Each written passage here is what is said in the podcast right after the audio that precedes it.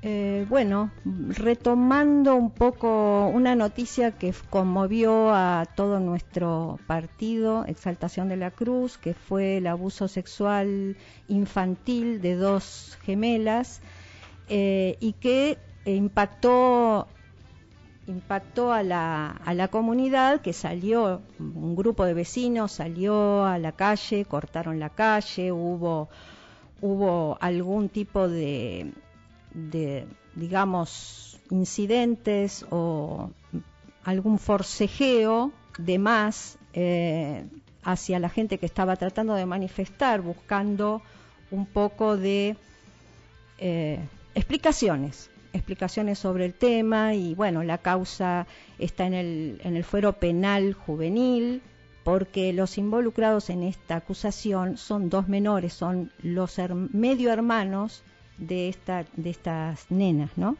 Eh, tenemos con nosotros a una especialista en el tema abuso sexual infantil, Sonia Almada, eh, que nos va a contar además eh, un poco algunas cosas que están pasando que tuvieron que ver con el antes, con el durante y con el después de este caso uno de los tantos casos que mm, de repente se conocen, conmueven y después quedan un poco en el olvido. Hola, mm, eh, Sonia, ¿qué tal? Buenas tardes. Hola, buenas tardes, Cecilia, ¿cómo estás? Eh, acá, bueno, eh, gracias por participar del avispero. nosotros nos interesa poner este tema en el aire y hablar con alguien como vos, que ha tenido todo un trabajo de mucho tiempo, además eh, estás al frente de una fundación eh, que se llama Aralma. Una asociación civil. Una asociación civil que se encarga de... Dedicados a visibilizar eh, los, todo tipo de violencia hacia la infancia y la adolescencia para erradicarla, por supuesto. Bien.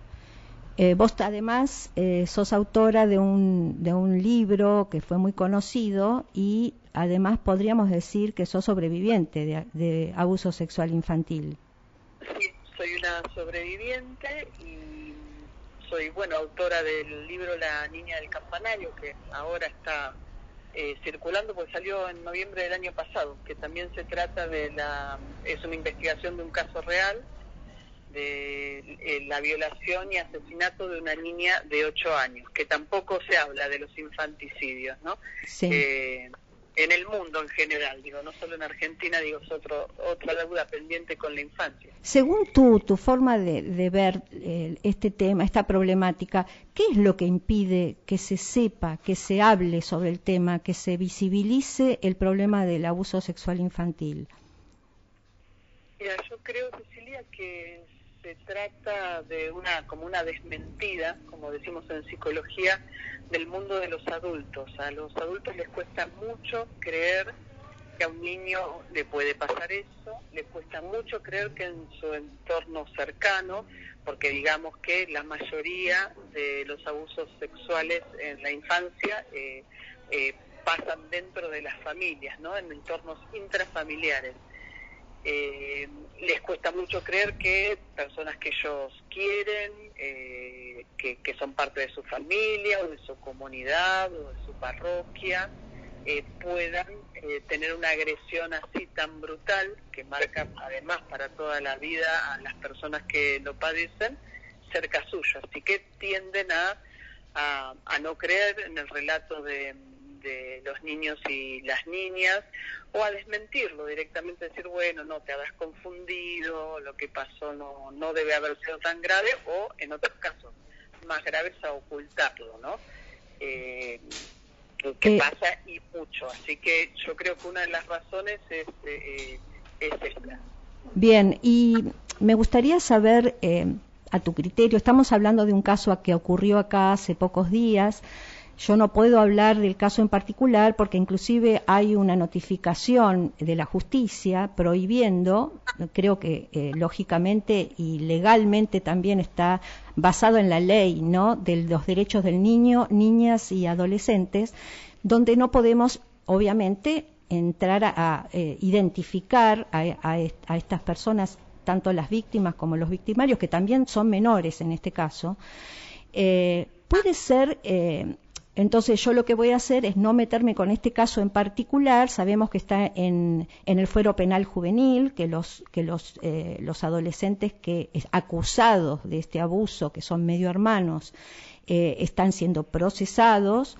Y bueno, eh, saliendo un poco del tema y para no transgredir la ley, para no transgredir los derechos de los niños, niñas, adolescentes, yo te pregunto, mi pregunta es, ¿qué tendría que haber ¿Qué eh, tendría que haber pasado? ¿Se puede prevenir un abuso? ¿Cuáles son las señales? ¿Qué resortes de la sociedad y, de la, y del Estado tienen que funcionar y no funcionan para que un abuso sexual infantil ocurra?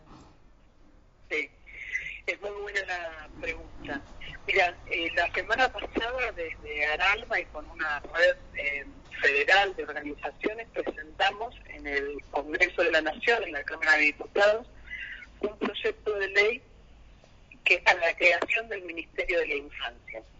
Te cuento esto porque lo que nosotros podemos ver por el trabajo territorial, académico, que realizamos hace muchísimos años, es que la infancia nunca está en la agenda.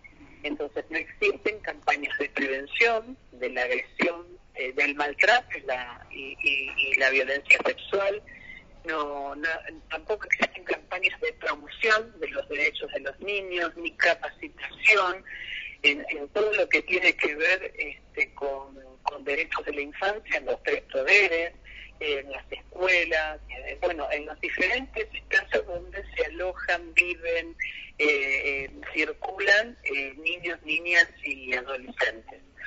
Eh, la falta de perspectiva en género es realmente brutal, con lo cual también se, violenta y de muchas maneras a, los chicos y las chicas. Eh, así que en realidad lo que falta es mucho, digamos, no eh, porque la, la, prevención es absolutamente fundamental, pero nosotros siempre estamos como atajando el problema una vez que, pasa, digamos, cuando ya tenemos a la víctima, eh, eh, en este caso, digamos, el que vos comentabas, bueno, a las sobrevivientes, ¿no? que, por ejemplo, lo, lo... sí, sí, sí. Eh, por eso, digamos, la idea del ministerio es empezar a trabajar en prevención para que estas cosas no sucedan, porque si no, lo, que pasa con estos niños, digamos, es que se pasan la vida tratando de recuperarse de la infancia. Por eso, sí. un cambio fuerte de esta narrativa y que se empiece a trabajar, digamos, este, al revés, no poniendo el parche y curando, sino que no ocurra. Generalmente los casos de abuso de chicos eh, digamos que en algún punto eh, hay adultos alrededor que deberían poder darse cuenta de lo que está pasando, los maestros, los compañeros de, eh, de los amigos de los padres, o aunque sea un abuso intrafamiliar, digamos, hay algo que tendría que estar pasando, ¿no es así?, en los que rodean a esos chicos. ¿Qué señales aparecen? ¿Qué cosas se pueden tomar como señales para, para prevenir, para anticiparse? Eh, sí, eh, los chicos siempre eh, hablan de diferentes maneras, a veces lo hacen con palabras y cuentan que tal o cual nos está molestando, digo, las palabras que usan los chicos, ¿no? Muestran como su incomodidad, cuando no hablan lo muestran con gestos, este, con síntomas, con enfermedades, con trastornos, lo dibujan y cambian especialmente el comportamiento. Así que digo, uno tiene que estar atento muy, muy rápidamente a que cuando un niño, una niña ya está un bebé, digo, porque hay que contarlo también, la violencia sexual también la reciben los bebés, eh, cuando se cambia el comportamiento radicalmente de un niño o una niña que pasa de ser, qué sé yo, tímido a estar muy extrovertido o, o ser extrovertido y ponerse tímido, cuando se hace pis en la cama, cuando no quiere comer, se encuentra triste. Eh, son muchos los síntomas, pero sobre todo, digamos, la alerta máxima es cuando hay un cambio importante de comportamiento, que puede ser, digamos, que esté pasando otra cosa, pero eso en general es una, una señal importante. Los chicos, de alguna manera, cuando padecen violencia sexual es como si se oscurecieran, ¿no? como, si algo, como si algo se apagara en ellos. Y, y con una conducta como muy revoltosa, pero hay algo que uno ve que no, como que no es el niño o la niña de siempre. Claro. hay que, bueno, rápidamente consultar, ¿no? Hay un cambio notorio de conducta. Notorio, muy importante el cambio, no, no, no, no pasa desapercibido. Sonia, Pero y... lo atribuye, bueno, este, se peleó con el amiguito, la mamá claro. no, se atribuye otras causas cuando las causas a veces son así de gigantescas. ¿no? ¿Y qué pasa con el Estado cuando un abuso sexual es, es, es este, visibilizado por una denuncia, por ejemplo? ¿El, re, ¿El Estado tiene algo para hacer con respecto a ese tema?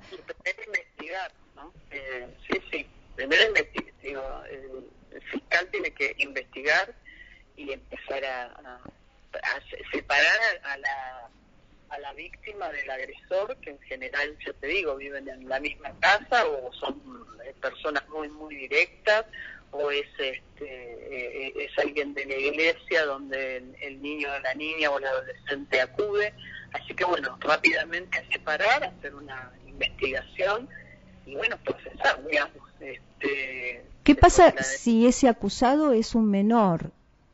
eh, el acusado es un menor, como bueno pasa ahora en este caso, pero bueno, debe haber otros. En el caso que vos mencionaste, están siendo procesados, dijiste. ¿no? Sí, están en el fuero penal juvenil, no sé en qué claro. condiciones porque no estamos en, teniendo información ni pudiendo darla. Que... No, y está bien, digamos, que, que, no, que no se tenga información ni se pueda dar, porque bueno, eh, la Convención de los Derechos del Niño protege justamente a los niños de, todo esto. Pero sí, bueno, si, es, si es, eh, se trata de menores, se trata de, del fuero penal juvenil. Eh, pero en realidad, bueno, es un crimen. Es un crimen que, que, que tiene una sanción. Se verá, digamos, según la edad de los imputados. Eh, bueno, es algo que tienen que, que, evaluar la justicia. El vínculo, digamos, eh, es un vínculo familiar, pero de ahí los adultos también tienen responsabilidad cuando el abuso es cometido de un menor a un menor. No, no, no, no tienen responsabilidad penal. Penal, sí. No. Ajá. Penal no. O sea que Porque la no, recae sobre los... Que el adulto, que el adulto haya incentivado que ocurra ese crimen, y no, ¿de qué los acusarían, digamos?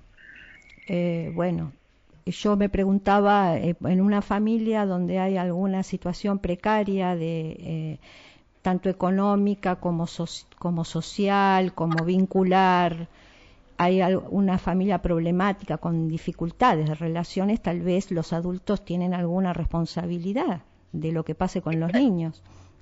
Pero ahí la responsabilidad sería estar es vivir en la marginalidad o en la pobreza y eso digo no es no no, no es, no es culpa de, de, de, ellos digamos sino de una situación de alta vulnerabilidad en la que claro. vive esa ahí familia, ¿no? más que la familia es el estado que tendría que hacer algún control o intervención no es así sí sí no, no sé si intervención pero sí bueno ayudar a que la gente viva este, mejor pero quiero aclarar digo porque lo mencionás que los abusos sexuales ocurren en todas las clases sociales, no tiene que ver para nada con, con la pobreza, la marginalidad, pero para nada, y ocurre en los mismos porcentajes en clases totalmente acomodadas, este, en clases medias y en clases vulneradas por, por la pobreza. Sí. Eh, eso, eh, atraviesa así, digamos, todas las clases sociales, eso eso es así realmente. Totalmente, eso, y es muy importante destacarlo porque si no se,